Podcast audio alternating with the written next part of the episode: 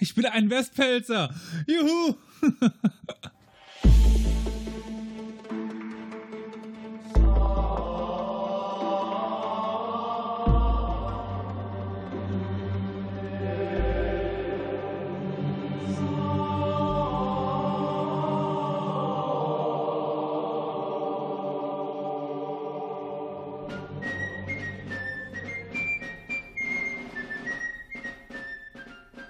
Werte Damen, werte Herren, ich heiße Sie willkommen zu Historia Universalis, dem Geschichtspodcast. Heute wollen wir über ein Thema sprechen, das ich gleich euch vorstellen werde. Doch zuerst möchte ich meine werten Mitstreiter begrüßen. An meiner Seite aus dem hohen Osten in Dresden, Carol. Hallo. Seid bereit und aus der Kurfürstenstadt in Köln, Olli. Grüß Gott. Ja, bevor ich aber dann das Thema gleich äh, vorstellen werde und ihr vielleicht verstehen werdet, weshalb ich doch etwas Gestelzen rede, möchten wir auf Feedback eingehen. Wir bekommen nämlich tatsächlich in den letzten Wochen ein paar Kommentare. Worüber uns und, wir äh, übrigens sehr freuen. Ja, absolut insbesondere wenn sie uns amüsieren. Sei es einfach, äh, weil wir uns freuen oder weil wir lachen müssen oder ja. insbesondere du. ich reg mich auf, wenn ich nichts bin. Genau. Naja, ähm, aber Carol, du wolltest darüber sprechen. Schieß mal los. Ja, nein, also ich wollte mich äh, vielmals bedanken und zwar, ich war ganz erstaunt, dass wir auf unserem YouTube-Channel Historia Universalis, der Geschichtspodcast, tatsächlich äh, zwei Kommentare bekommen haben zur Folge 44, eine kurze Geschichte der Alemannen. Vielen Dank dafür. Und zwar grüße ich, hallo, ich grüße zurück, Mastrow vom Mariental, die der äh, einen Kommentar abgegeben hat und meinte, Grüße aus einer sächsischen Stadt, 60 Kilometer von Dresden entfernt. Also deswegen, hallo, Grüße zurück nach Sachsen. Schön, dass du da bist. Schön zuhören. Und, und Mastrow schrieb, äh, dass, ab, dass er sie ab und zu bei uns gerne reinhört. Also das musste ändern, mein Lieber. Ständig hören. Immer. Immer hören. So. Und dann gab es noch einen zweiten Kommentar. Über den hat sich insbesondere Carol sehr gefreut. Nee, du hast dich darüber nicht gefreut. Du warst ganz traurig. ja. ja, richtig, genau. Äh, Daniel Kraus hat geschrieben. Daniel Kraus hat geschrieben, ähm, Olli, Olli wollte gar nicht, dass wir das vorlesen. Ich weiß gar nicht warum. Also er hat ich geschrieben. noch nicht so ganz schlau draus. Ich auch nicht, das ist ganz komisch. Der Olli klingt schon ein bisschen wie Hartz IV und der Ossi ist 100% ein Antideutscher. Äh, Hartz IV mit Z bloß geschrieben, also ohne T. ganz komisch. Und Ossi, wer ist denn? Ach so, das soll dann, ja, das bin dann wohl ich. Also, ja. Äh, ich glaube, ich kann, man kann wenig weiter vom Osten weg sein als ich. Also ich bin der tiefste Südwesten. Stimmt, stimmt. So, und das war für dich Grund genug, Elias. Traurig. Ich war beleidigt. Du ich warst sogar beleidigt. Sein. Ja, und das hast du ja dann auch äh, sofort geäußert, genau. diesen Wunsch. Hm. Und Daniel Kraus. Du bist stolzer Westpelzer. Du bist jetzt ein Westpelzer, genau. Also. Westwall-Franzose wäre das Bessere, so ein bisschen geschichtsmäßig. Also, Herr Kraus, wir müssen hier etwas richtigstellen. Niemand von uns empfängt Hartz IV und äh, niemand von uns ist ein derartiger stolzer Deutscher wie du. Daniel, mach weiter so. Danke. Hör weiter zu. Du wirst viel lernen von uns. So, habt ihr noch was zu sagen? Hier dein Kampf für deinen Bart. genau. Du, du arbeitsscheues Tier aus Köln, du brauchst gar nicht reden, doch. Also danke für die Kommentare. Und wir müssen es nicht zu böse, äh, böse wenn wir ähm, auf unsere Art damit umgehen. Na klar, muss sein, muss sein. Mhm. Ne? Spaß ist, wenn es trotzdem juckt oder so. Also danke vielmals. Ja. Gut, dann würde ich sagen, beginne ich mit der eigentlichen Folge, oder? Jawohl. Ja, bitte.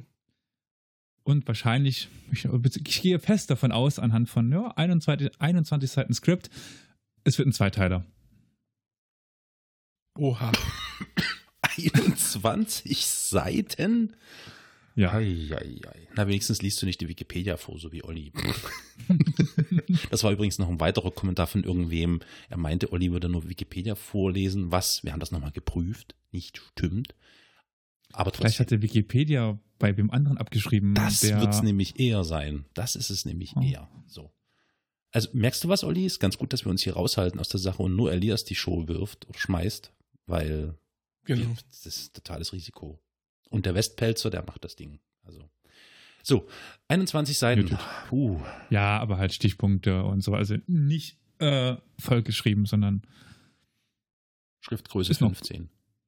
hm, zwölf.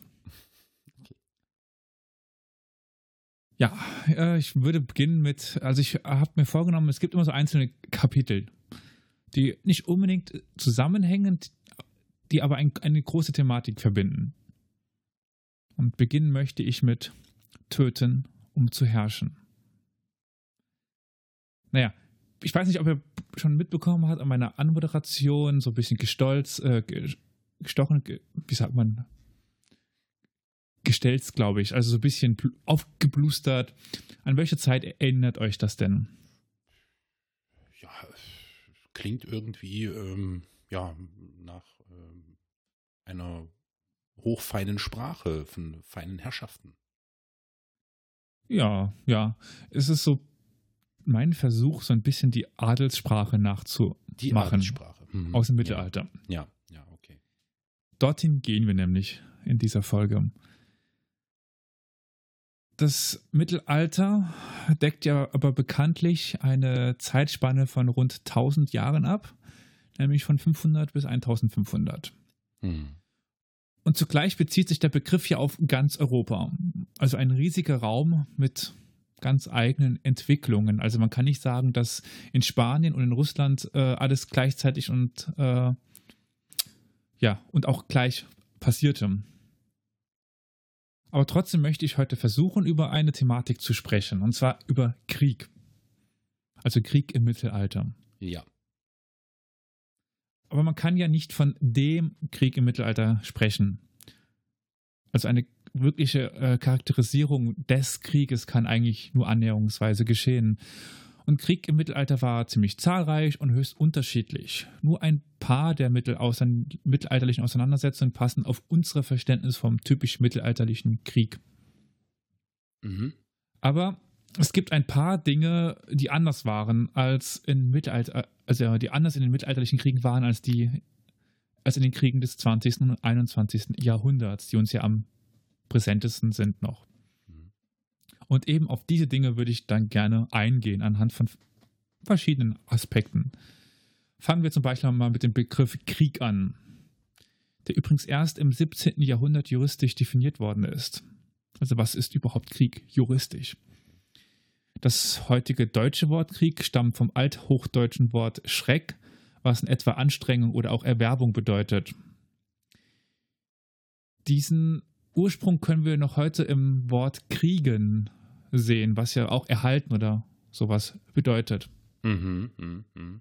Erst im Mittelhochdeutschen kennt, kommt dann das Wort Kriech, Kriech oder so, also äh, K-R-I-E-C so ungefähr. Mhm. Und das bedeutet dann einen Kampf mit Waffen. Im Mittelhochdeutschen gab es noch eine Reihe weitere Wörter, die diesen Kampf mit Waffen bezeichneten, etwa Streit, Fehde, Orlog oder Feindschaft. Doch keiner dieser Begriffe war nur zur Bezeichnung gewalttätiger Auseinandersetzungen verbaler oder gerichtlicher Art, konnten sie nämlich auch sein. Das hängt unter anderem mit dem Verständnis der damaligen Zeit, äh, Zeit zusammen, dass es ja weder einen Staat gab, noch ein Gewaltmonopol und damit auch keinen öffentlichen Frieden und damit auch keinen Frieden, den man brechen konnte. Mhm. Also irgendwie unser modernes Verständnis von Krieg ist ja so, dass dort Krieg herrscht, wo zwei Staaten sich den Krieg erklärt haben oder ein Staat gegen eine paramilitärische Organisation oder sowas. Aber es muss irgendwie muss es das Gewaltmonopol überhaupt haben und es muss Frieden geben vorher, dass es Krieg gibt. Ja. Aber wo es keinen Frieden gibt, gibt es auch keinen, kein, also einfach diese Definitionsschwierigkeiten. Ja. Und Bereiche, in denen Frieden herrschen sollte, mussten erst per Gesetz festgelegt werden. Etwa der Hausfrieden, der Gerichtsfrieden oder eben der Kirchenfrieden. Der ist ja heute noch in dem Wort Friedhof zu finden. Mhm. Ein modernes Gerichtssystem kennt das Mittelalter auch nicht. Und selbst wenn man vor einem Gericht Recht bekam, hieß das ja noch lange nicht, dass man, dass das Urteil auch umgesetzt worden wäre. Mhm. Und häufig musste man dann zur Selbsthilfe greifen. Man hatte zwar jetzt die Rechtfertigung, das Gericht hat mir Recht gegeben, aber das Gericht hatte keinerlei Möglichkeiten, das umzusetzen. Und dann musste man uns selber den wieder gewaltsam dazu zwingen, das Urteil anzunehmen. Mhm. Und so war die Grenze zwischen gerichtlichen und kämpferischen Auseinandersetzungen doch eher fließend.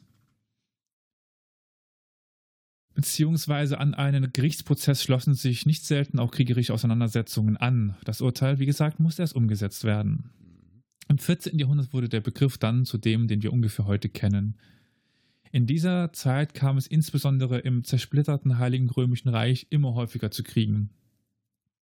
Dagegen ging man dann mit sogenannten Landfrieden vor, die für eine gewisse Zeit gewaltsame Auseinandersetzungen verboten. Gut, daran wurde sich natürlich nicht immer gehalten, aber zumindest gab es einen Landfrieden zu der Zeit. Mhm. Und erst nach einem Gerichtsprozess durfte dann das Urteil wieder mit Waffengewalt durchgesetzt werden. Mhm. Und 1495 wurde dann auf dem Wormser, wurde dann der Wormser Reichslandfrieden, ein dauerhafter Landfrieden durchgesetzt. Aber Landfrieden heißt ja immer noch nicht, dass, ich, dass es gar keinen Krieg geben darf, sondern nur gerechtfertigten Krieg. Und gerechtfertigt und Rechtfertigung, das kann man ja doch irgendwie schaffen. Mhm. Aber wenden wir uns mal den Machtausübenden zu, also den Adligen. Denn die entschieden ja meist über Krieg und Frieden. Insbesondere im frühen Mittelalter war es selbstverständlich, dass ein Adliger auch Kämpfer war. Oder besser gesagt, ein berittener Kämpfer. Die Absprache von Reitfähigkeiten und der kriegerischen Fähigkeiten war eine sehr starke Beleidigung für jeden Adligen. Mhm. Das war meist nur mit dem Tod zu rächen. Und da der Adel ja herrschte, konnte er nur dann herrschen, wenn er Gewalt aus, ausübte. Also bedingte sich Gewaltausübung und Herrschaft. Im Hochmittelalter änderte sich das Bild dann etwas, da zunehmend eine religiöse Komponente hinzutrat. Und zwar wurde dem Adel der Schutz von Schwachen und Hilfsbedürftigen zugesprochen, wodurch ihre Position moralisch und theologisch legitimiert wurde, aber sich auch etwas vom rein kriegerischen verabschiedete. Aus diesem Bild entstand dann der berittene Soldat, der Ritter. Ein Kämpfer, der sich den christlichen Normen verpflichtet fühlte, aber immer noch ein Kämpfer. Mhm. Erst in der frühen Neuzeit wechselten dann die Adligen ins, Offiz ins Offizierskorps. Aber das moderne Bild des, Panzers, des Panzerreiters, also des Ritters, ist geprägt von Klischees, die im Laufe der Zeit entstanden sind. Mhm. Die ersten Historiker waren eigentlich durch die Bank Adlige, die natürlich die Rolle ihrer Vorfahren äh, besonders herausstellen wollten. Es wurde aber nicht immer nur vom Pferd aus gekämpft und nicht immer entschied im Mittelalter der Ritter die Schlacht und nicht jeder Adlige kämpfte beritten. Es wurde sich natürlich an die Situation angepasst. Mauern ließen sich schwer mit einem Pferd äh, stürmen. Ist ja irgendwie verständlich. Pferde können noch keine Leitern hochklettern. Und es kämpften ja auch nicht nur Adlige. Besonders gefürchtet waren beispielsweise die genuesischen Armbrustschützen. In dem Fall schrieben nicht unbedingt die Sieger die Geschichte, sondern die Reichen, die es sich leisten konnten, Geschichten aufzuschreiben, um ihr eigenes Selbstverständnis zu untermauern. Also in dem Sinne die mittelalterliche Geschichte, also nicht die moderne, nicht die modernen Historiker, sondern die, die Chroniken. Und Waffen sind ja eigentlich nur Werkzeuge, um Menschen zu töten. Und wie jedes Werkzeug sind sie nur dann zufriedenstellend einsetzbar, wenn man sie gemäß ihren Eigenarten einsetzt. Und so auch bei der, bei der Reiterei, also bei den Rittern. Sie brauchten offenes Gelände und festen Boden. Gleichzeitig waren sie aber auch darauf angewiesen, dass die Infanterie ihren ersten Angriff nicht widerstand. Denn die Infanterie, nämlich äh, konnte die Infanterie ihre Reihen halten, wurde es problematisch für die Ritter. Nicht selten verloren sie dann. Die besondere Rolle der adligen Ritter war aber auch bei den Opfern eines Kampfes deutlich. So führte der Chronist Jean Lebel nach der Schlacht bei Crécy an, dass auf französischer Seite neun Fürsten, 120 Ritter, 15.000 bis 16.000 weitere Menschen umgekommen seien und bei den, Engländern nur drei, bei den Engländern nur 300 gefallene Ritter. Den Namen der hochrangigen Toten führt er sogar namentlich an. Also man merkt schon, die Ritter waren deutlich mehr wert in Augen des Chronisten als diese 15.000 bis 16.000 weitere Menschen. Hm. Ähm, und es geht auch ein leicht ökonomischer Gedanke damit einher, nämlich das Aufstellen, die Unterhaltung eines Ritters war im hm. Vergleich zum Fußsoldaten deutlich teurer in Anschaffung und Unterhalt. Ist auch im Spiel immer so. Und da waren auch noch nicht die Folgen mit einberechnet, die nach dem Tod eines Adligen in dessen Ländereien passieren könnten. Ein toter Adliger war immer ein Problem. Einen einfachen Fußsoldaten konnte man verschmerzen. Hm. Deswegen wurde es meist zuerst versucht, einen Adligen gefangen zu nehmen. Denn sie brachten ein gutes Lösegeld. Hm. Einfache Fußsoldaten dahingegen wurden abgemetzelt, denn hm. sie brachten kein Geld. Über das Leid der Sterbenden wird wenig berichtet, aber darauf gehe ich später nochmal kurz ein. Aber es heißt in einer Chronik, das fasst es ganz gut zusammen, auch dort wird manch schöne Waffentat begangen, manch Gefangennahme und manch Befreiung. Oder auch, sie kämpften sehr tapfer und begangen viele schöne Waffentaten. So viel einmal zum ganz groben Verständnis von Kampf von Ritter, von Soldat, vom mittelalterlichen Verständnis von Kämpfen. Ja. Verhängnisvoller Pfeilhagel. Wenn nur der Morast nicht gewesen wäre. Es hatte die letzten drei Tage heftig geregnet. Jeder Schritt ließ die Männer mit ihren Kettenhemden, Harnischen, Helmen und Waffen im Boden versinken. So schleppten sich die 5000 französischen Soldaten eher durch die Äcker zwischen Azincourt und äh, Tramecourt, als dass sie marschierten. Und das zusätzlich noch unter unablässigem Pfeilhagel. Eine grausame Situation. Es heißt dazu, als die ersten getötet wurden und stürzten, da war das Durcheinander und der Antragen der Menschenmassen hinter ihnen so groß, dass die Lebenden über die Toten fielen und wieder andere fielen über die Lebenden und wurden selbst getötet. Die französischen Männer drängten sich immer weiter zusammen unter dem Einfluss des Pfeilhagels, der aus allen Richtungen zu kommen scheint. Wer stolperte, kommt mit den schweren Rüstungen nicht mehr auf die Beine und wird totgetrampelt. Die Schlacht, von der ich jetzt hier erzähle, dauerte am 25. Oktober 1415 rund drei Stunden und gilt als eine der blutigsten Schlachten des Mittelalters. Habt ihr schon mal etwas von der Schlacht bei Azincourt gehört? Ist mir, mir unbekannt. Ja. Boah, krass, okay. Das äh, waren ja die Engländer, die haben, glaube ich, das erste Mal diese ganzen Langbogenschützen ausgebildet, ne? Ja, genau. Sehr gut, Olli. Danke. Da kommt doch das Victory-Zeichen, glaube ich, her, ne? Äh, Weil die Gefangenen noch Bogenschützen zeigten mit den zwei Genau. Fingern, wenn sie wieder in Freiheit kamen. Hier, wir können noch schießen, so nach irgendwie dem sowas, Motto. ja. Zumindest die, der, der Mythos, ja. Aber ich, auch für äh, Carol, ich berichte mal, was es mit den Langbogen auf sich hat und welche wichtige Rolle diese Schlacht hatte. Bitte. Wie gesagt, am 25. Oktober kämpften die Franzosen bei Azincourt in Nordfrankreich gegen einen mächtigen Feind, die Engländer. Ihr habt wahrscheinlich schon mal vom Hundertjährigen Krieg gehört Mhm. und in diesem spielte die Schlacht eine wichtige Rolle.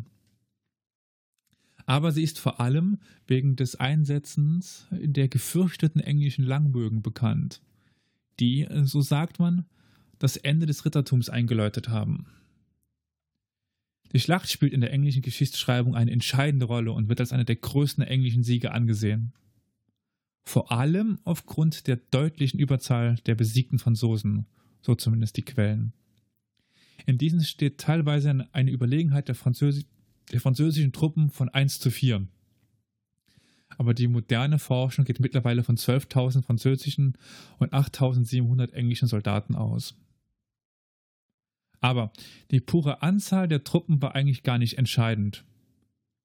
Die englischen Truppen hatten nämlich die perfekte Position für ihre Zusammenstellung der Armee gewählt. Die da wäre? Ja, die Schlacht spielte sich auf einem 600 Meter breiten Geländefeld ab, das rechts und links von dichtem Wald umgeben war. Auf diesem engen Raum konnten die Franzosen ihre zahlenmäßige Überlegenheit nicht einsetzen.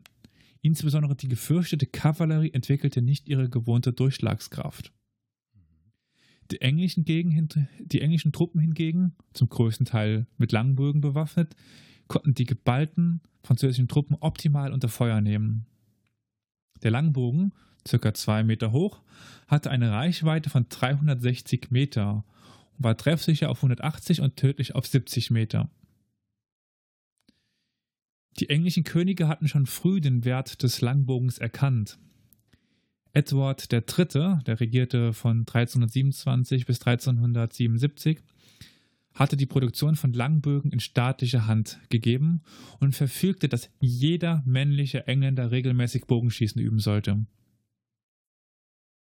Um gegen die französische, meistens heranspringende Kavallerie geschützt zu sein, musste jeder Bogenschütze noch einen angespitzten Pfahl mit sich führen, den er vor sich in den Boden rammte. So entstand vor den Bogenschützen eine Art Stachelwand. Und bei Azincourt wurde dann die französische Attacke zum Fiasko. Die Reiterei konnte auf dem engen Gelände zwischen den französischen Fußtruppen keine Geschwindigkeit aufbauen. Zusätzlich kam noch der schlammige Boden hinzu. Die englischen Bogenschützen hatten also hinter ihren zugespitzten Pfeilen alle Zeit der Welt, die Angreifer unter Beschuss zu nehmen.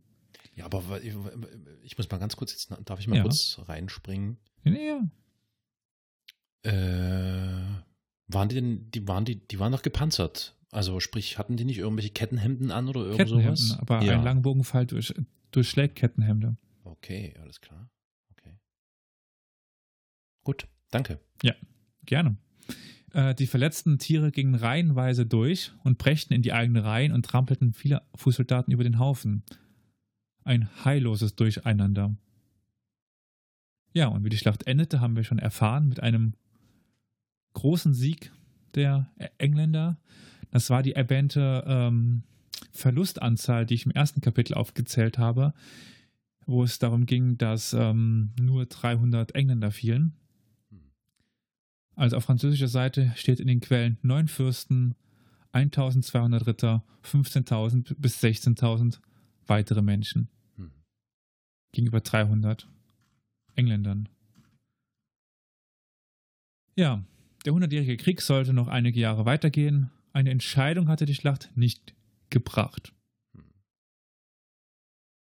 Erziehung, Prägung auf Kampf. Die Erziehung junger Adliger umfasste viele Aspekte. Sie war, äh, sie war zentral, nämlich für die richtigen, standesgemäßen Verhaltensformen im Mittelalter zu lernen. Wie hat sich ein Adliger zu verhalten? Und diese Verhaltensformen waren die höfische, die Höflichkeit, so heißt es, also sowas wie Höflichkeit, aber Höflichkeit, wie man sich am Hof verhält, Zurückhaltung, äh, Freigebigkeit, Milde und Treue. Für dann die männlich, äh, für die männlichen Erben kamen nur noch Kap äh, Tapferkeit und Mut dazu. Bei den Frauen waren es dann Anmut und das Führen eines Hofes. Also das klassische Geschlechterbild eben. Das Rittertum war eine männlich geprägte Kultur, in deren Zentrum das Kriegertum und die Herrschaftsausübung steht. Das haben wir schon im ersten Kapitel gehört. Der Adel verstand sich als Elite der Gesellschaft und sah sich verantwortlich für den Schutz der Menschen, weshalb der kämpfende Adlige nicht nur sein eigenes Hab Gut beschützte, sondern auch das seiner Untertanen. Über die Ausbildung der jungen Adligen wissen wir viel aus sogenannten Fürstenspiegeln, in denen zumeist adlige Gelehrte die Eigenschaften und Tugenden idealer Herrscher beschrieben. Im berühmtesten Fürstenspiegel von Ägidius Romanus heißt es etwa, dass ein Junge im Alter zwischen 7 und 14 mit der körperlichen Stärkung beginnen sollte. Aber erstmal durch Arbeiten und Spielen.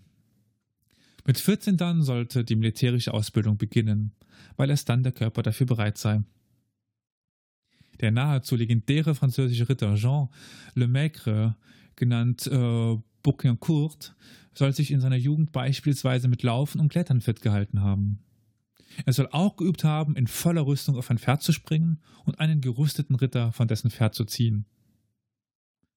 Der spanische Arzt und Schriftsteller Petrus Alfonsi wiederum schrieb im 12. Jahrhundert, dass es sieben ritterliche Künste gäbe: Reiten, Schwimmen, Bogenschießen, Fechten und Jagen, aber auch das Schachspiel und das Dichten. Nach der Ausbildung folgte dann die Schwertleihe, beziehungsweise uns bekannter unter dem, dem Namen Ritterschlag, wodurch sie dann in den Kreis der adligen Ritter aufgenommen wurden. Nach diesem brachen dann viele zu Reisen auf, um sich auf Turnieren einen Namen zu machen oder in, im reellen Kampf Ruhm zu erwerben. Nachdem am Ende des 13. Jahrhunderts das Heilige Land verloren äh, gegangen war, zogen viele Kämpfer auf der Suche nach Ruhm auf die Iberische Halbinsel oder ins Baltikum, um dort gegen Ungläubige zu kämpfen. Die Kirche hatte lang versucht, dass christliche Adlige untereinander keinen Krieg führten. Gegen Heiden war das natürlich kein Problem. Aus ritterlicher Sicht war es aber so, dass es das ungeschriebene Gesetz gab, einander nicht im Kampf zu töten, sondern gefangen zu nehmen. Davon haben wir ja schon, schon gehört. Wer sich auf das Ehrenwort der Unversehrtheit ergeben hatte, war sich sicher, gegen ein Lösegeld freizukommen. Es gibt eine Beschreibung eines Kampfes in der französischen Chronik des 14. Jahrhunderts. Zwei Ritter versichern sich dabei gegenseitig der adligen Abstammung, wonach dann erst der eine sich ergibt. Er wäre gestorben. Er wäre eher gestorben, als einem Nichtadligen auszuliefern. So wenig Ritter im eigentlichen Kampf im Mittelalter wirklich starben, umso brutaler ging man hingegen gegen Bauern und Städter vor. Diese wurden einfach abgeschlachtet und durften keine Gnade erwarten. Dieser vorbestimmte Lebensweg fanden Adlige als selbstverständlich und teilweise aber auch als Bürde. Klagen über die Härte der Erziehung, das, das Kämpfen und auch das Warten auf den Kampf sind häufig überliefert. Es wird sich beschwert über die Widrigkeiten des Wetters, die Kälte oder das erdrückende Gewicht der Rüstung, den Hunger oder die Enge des Schlachtfelds. Und im Spätmittelalter kamen noch weitere Probleme dazu. Viele konnten ihre Waffen nicht mehr bezahlen, kein Lösegeld mehr stemmen und Knappen und anderes Personal wurde auch zu teuer und militärisch gerieten die Ritter immer mehr unter Druck. Zwar blickten sie traditionsbewusst hochmütig auf neue Waffen wie Gewehre und Artillerie herunter, aber auf dem Schlachtfeld wurden sie durch diese abgelöst. Die Söldnerheere aus Infanterie wurden modern und lösten die alten Reiter- bzw. Ritterheere ab. Der Adlige verschwand jetzt zunehmend aus dem Kampf und wurde entweder Offizier oder wurde in der Administration eingesetzt. Gleichzeitig änderte sich auch das Selbstverständnis des Adels etwas weg vom reinen Kämpferischen hin zum Regierenden. Gottesdienst mit dem Schwert. Wenn es um Krieg im Mittelalter geht, dann sieht man doch häufig vor sich den Kreuzzug. Der Kreuzzug gilt als der mittelalterlichste aller Kriege. Aber was ist denn überhaupt ein Kreuzzug? Nun, eine einfache Antwort gibt es darauf nicht. Die einen verstehen darunter ausschließlich die Züge in den vorderen Orient zur Eroberung oder Verteidigung des Heiligen Landes und insbesondere Jerusalems. Die anderen sehen den Begriff geografisch etwas weiter. Sie sagen, dass Kreuzzüge alle vom Papst ausgerufenen oder mit Privilegienzusagen für die Teilnehmer unterstützten militärischen Unternehmungen gegen die Feinde des Glaubens und der Kirche seien. Damit werden nicht nur Muslime, sondern auch Slawen, Balten, Orthodoxe und Heretiker mit eingeschlossen.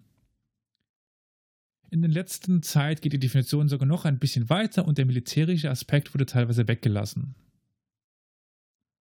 Aber zurück zu den Kreuzzügen selber. Und ich würde sagen, der erste Kreuzzug ist der berühmteste. Sein Ende war die Eroberung Jerusalems 1099 und die darauffolgende Errichtung der sogenannten Kreuzfahrerstaaten. Die in den nächsten Jahrhunderten folgenden Kreuzzüge sind dann üblicherweise durchnummeriert, wobei es ja je nach Forschungstradition zu unterschiedlichen Zählungen kommen kann. Da kann ich nur auf die äh, Folge verweisen zum Kreuzzug nach Damiette. Neben den bekannten durchnummerierten Kreuzzügen gibt es aber noch eine Anzahl kleiner militärischer Unternehmungen, die aber durchaus trotzdem bedeutend waren. Aber was war denn der Anlass für den ersten Kreuzzug? Wisst ihr da was? Ich weiß nicht mehr, wie der Papst hieß. Äh, Urban. Der auf dem Feld doch Urban auf dem Feld ausgerufen hat, oder? Ja, das war die äh, Predigt in Clermont. Aber was war, warum hat denn der Papst das ausgerufen? Weißt du das?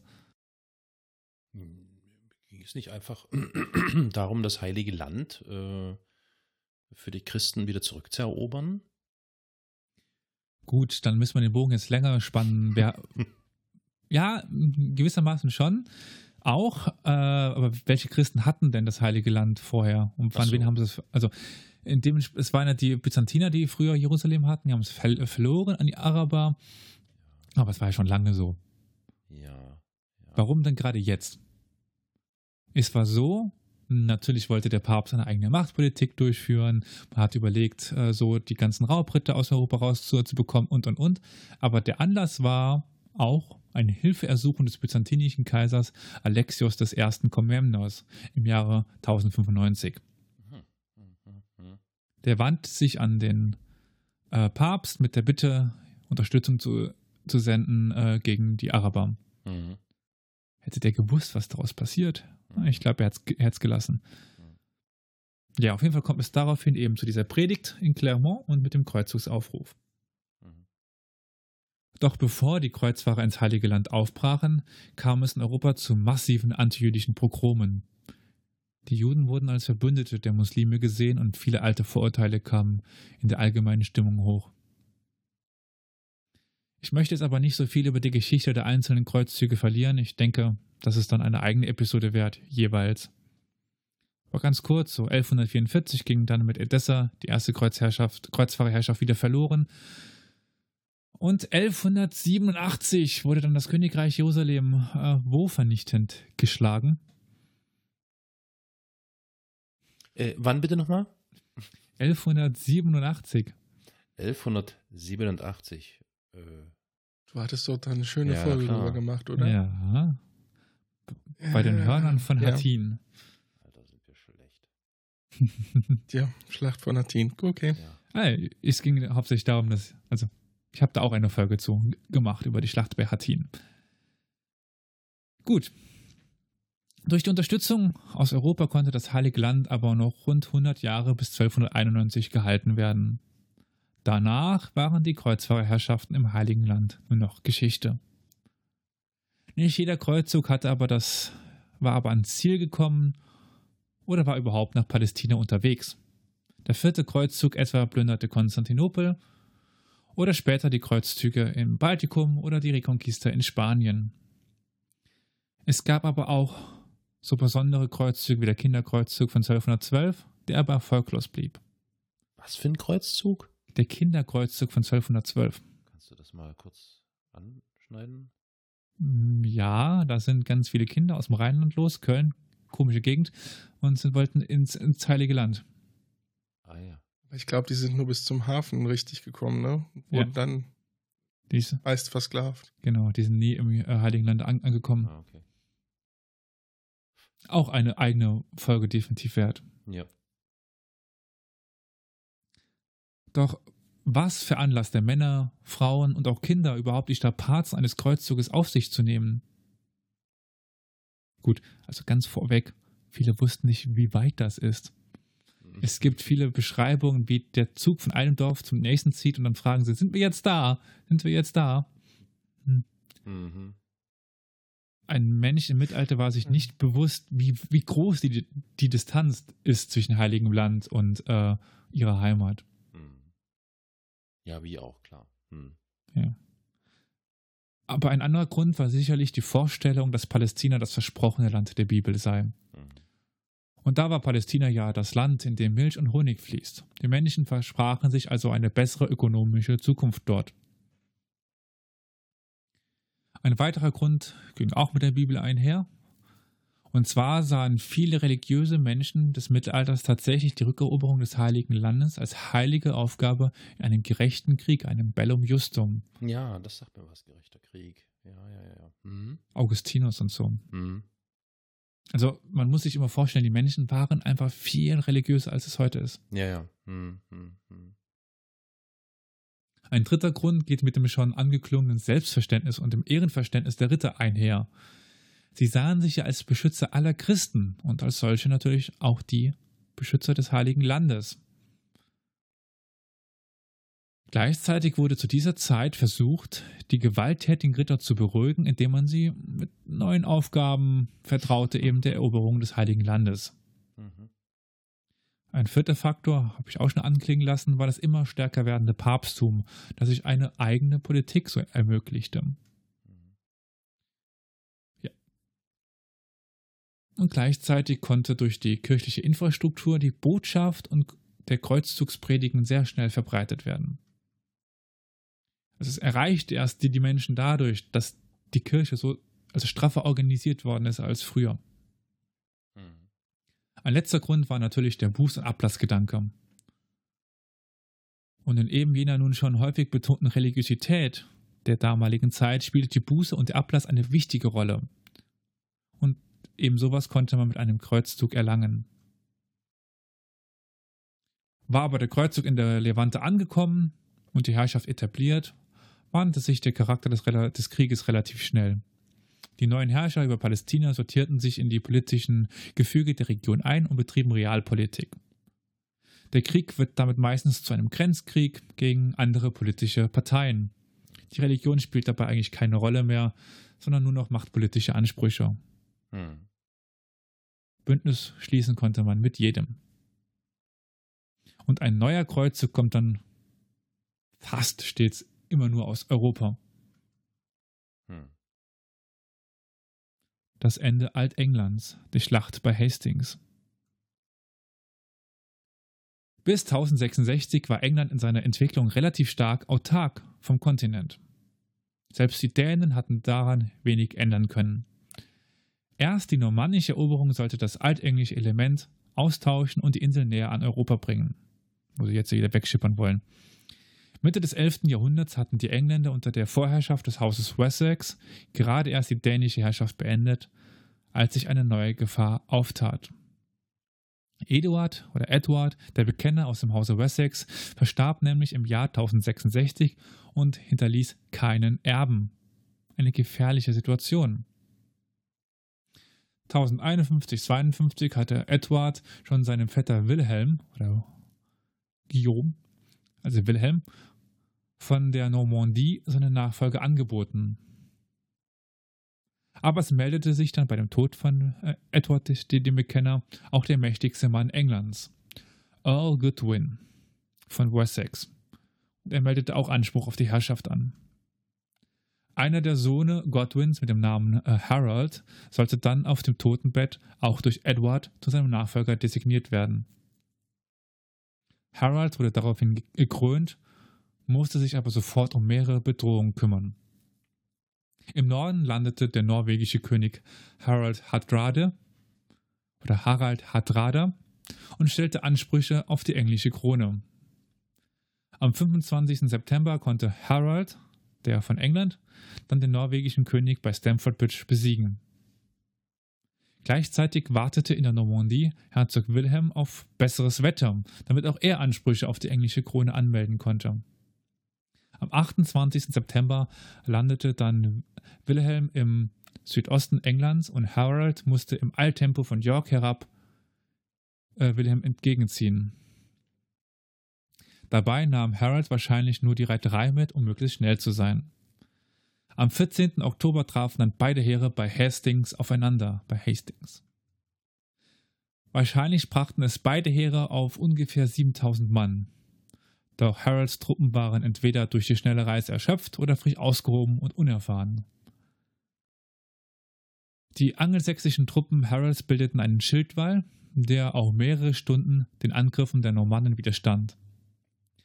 Als aber genau ist das jetzt nicht ersichtlich, die Normannen wahrscheinlich einen Rückzug antäuschten, lösten die Angelsachsen ihre Formation auf und wurden besiegt. König Harold wurde dabei möglicherweise von einem Pfeil ins Auge getroffen. Gesichert ist, dass er starb. Wenig später wurde dann Wilhelm oder William dann in London als neuer König anerkannt. Doch war seine Herrschaft nicht unumstritten. Erst 1071 konnte er sich wirklich durchsetzen, als William the Conqueror. Ja. Kam da nicht auch der Name Orks her? What? Ich meine Tolkien, der ja äh, Wissenschaftler war, dass die von, von französischer Seite aus, dass die äh, Orks oder sowas in die Richtung genannt wurden. Wer? Die Briten? Die Engländer? Na, nein, die Briten nannten Franzosen. die von Ja, ja. französischer Seite kommenden, meine ich, Orks. Aber Ui. ich, ich irgendwann mal mitgekriegt. Kann sein. Werden wir vielleicht noch recherchieren. Ich schaue nochmal nach, wenn ich es finde, dann packen wir es direkt in die Shownotes. Okay. Feldzüge, Grenzkriege und Friedensperioden. Die Reconquista. Im Winter 1491 kapitulierte, kapitulierte der muslimische Herrscher von Granada, Mohammed der 12. Abu Abd Allah, und trat seine Herrschaft am 2. Januar 1492 an die Sieger ab. Die Sieger waren die katholischen Könige Ferdinand II. von Aragon und Isabella von Kastilien. Dieses Ereignis läutete das Ende eines fast 800-jährigen Prozesses, der als Reconquista bezeichnet wird, ein. Begonnen hatte es im Juli 711 als mit der Niederlage der Westgoten gegen die muslimischen Eroberer der Iberischen Halbinsel. Der Begriff Reconquista bedeutet ja nun Rückeroberung und meint die Rückgewinnung des Landes, was nach, diesen, nach der Vorstellung der christlichen Spanier schon immer christlich war. So einfach ist es aber nicht und rund 800 Jahre als reine Besatzungszeit zu erklären, ist auch etwas problematisch. In diesen 800 Jahren passierte nämlich viel Bedeutendes, sei es kulturell oder wissenschaftlich. Und die Reconquista war auch kein 800 Jahre andauernder Krieg, sondern ein kriegerischer Prozess mit teilweise langen Friedensphasen. Doch eben jener Begriff, wahrscheinlich eines der größten Kriegsmythen Europas, wurde zum Gründungsmythos von Spanien. Und der spätere Diktator, äh, der spätere Diktator, Franco, verwendete sie beispielsweise wieder, als er sagte, er habe Spanien in einer Reconquista von den gottlosen Kommunisten befreit. Bei diesen rund 800 Jahren Geschichte kann man doch aber wahrscheinlich annehmen, dass diese lange Zeit in der Geschichtsforschung unterteilt wurde, oder? Ja, wurde sie natürlich. Die erste, die erste Phase der Reconquista setzt kurz nach der islamischen Eroberung zu Beginn des 8. Jahrhunderts ein und dauert etwa bis in die zwölf, äh, zweite Hälfte des 11. Jahrhunderts. Diese Zeit ist geprägt durch die Schwäche der Christen und die Blüte des muslimischen, der muslimischen Herrschaft von Cordoba. Nur im Norden existierte im Schutz der Pyrenäen und des kantabrischen Gebirges noch das Königreich Asturien, das Königreich Nevada und die katalanischen Grafschaften. Die zweite Phase der Reconquista wurde durch Niedergang des Kalifats von Cordoba eingeläutet und dauert bis etwa in die mit, bis Mitte des 12. des 12. Jahrhunderts. Die christlichen Königreiche konnten starke Gewinne erlangen, Gebietsgewinne und eroberten auch die Städte Toledo, Lissabon und Almeria. Aber es entstand mit der Herrschaft der Almoraviden gleichzeitig ein starker Gegenspieler. Wenn ihr wissen wollt, wer die Almoraviden waren, es gibt eine Folge bei uns über die Berberherrschaften im Mittelalter. Und für die nächsten Jahre sollten neue islamische Reformbewegungen aus dem Maghreb wie die Almoraviden, Almohaden, äh, die eine große Gefahr für die christliche Herrschaft werden. In die dritte Phase fällt ein entscheidender Sieg der Christen. 1212 konnten diese bei Las Navas de Tolosa einen wichtigen Sieg erringen. Im Westen konnte der portugiesische König bis an die Algarve vorstoßen und der König von Kastilien-Leon eroberte die wichtigsten, die wichtigen Städte Valencia, Sevilla und Cordoba. Und für uns Deutsche besonders wichtig, Mallorca. Ende des 13. Jahrhunderts beginnt dann die vierte und letzte Phase der Reconquista. Alleine die Herrschaft von Granada war übrig geblieben. Hier herrschte noch für fast 250 Jahre die Nasriden und brachten in Granada eine doch sehr blühende Kultur hervor. Aber 1492 war auch dieser letzte Teil der islamischen Herrschaft auf der iberischen Halbinsel nur noch Geschichte. Aber war diese nun beschriebene, der, dieser nun beschriebene Prozess tatsächlich eine Rückeroberung, also eine Reconquista? Und wie sahen denn die Menschen das Ganze zu der Zeit? Also schon im 9. und 10. Jahrhundert stößt man in den nordiberischen Chroniken auf die Erklärungsmuster, dass es sich nicht um Eroberung, sondern Rückeroberung handle. Es wird an das alte Westgotenreich angeknüpft. Auch auf der muslimischen Seite war dieser Anspruch bekannt. So schrieb der letzte Ziride Abd Allah ibn Bulugin, Bulugin von einer Begegnung mit einem christlichen Unterhändler. Dieser soll gesagt haben, wir fordern von euch lediglich unser Land, das ihr vor Zeiten zu Beginn eurer Herrschaftszeit uns entrissen habt. Nun habt ihr die vorgesehene Zeit dort gelebt und jetzt haben wir euch aufgrund eurer Schlechtheit besiegt. Wandert also aus auf die andere Meerenge, auf die andere Seite der Meerenge und überlasst uns unser Land. Auch in Urkunden treten, treffen wir immer wieder auf diese Legitimationsmuster. Wir nehmen uns nur unser Land zurück. Die Muslime wurden häufig als Strafe Gottes für die Sünden der Christen gesehen. Sie würden schon besiegt werden, wenn die Christen nur ohne Sünde leben würden.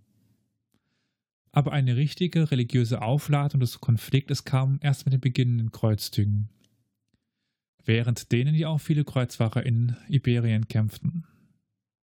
Doch im direkten Grenzraum lebten Christen und Muslime eigentlich auch mal friedlich zusammen.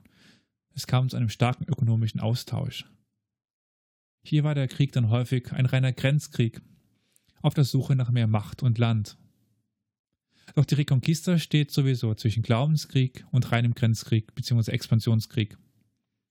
Im Endeffekt hängt es von der Perspektive ab, ob es eine Eroberung, Rückeroberung oder eine Wiederherstellung war. Sie zerstörte auf jeden Fall viele kulturelle Entwicklungen und beschädigte das Zusammenleben der Kulturen in Spanien grundlegend. Und damit würde ich sagen, bin ich am Ende der ersten Folge zu Krieg im Mittelalter. Und äh, würde dann direkt auf die dann in ein paar Wochen erscheinende zweite Folge verweisen. Ich möchte nochmal kurz auf das Wort Org zurück. ja, gerne, super. Habe ich natürlich jetzt nochmal kurz nachgeschaut. Tatsächlich im Altenglischen äh, gab, gibt es das Wort Org und heißt da auch Dämon. Ähm, oder auch im Lateinischen Orcus, das war der Gott des Todes. Also darauf ist es zurückzuführen. Und ich meine auch in der Dokumentation gehört zu haben, dass halt die Engländer halt die Franzosen so nannten, die rüberkamen. Hm. Bei Schlacht von Hastings. Okay. Super, dann haben wir das schon mal. Das war ja ein, ein bis jetzt ein spannender Kreuzzug durch die mittelalterliche Kriegsgeschichte. Krass.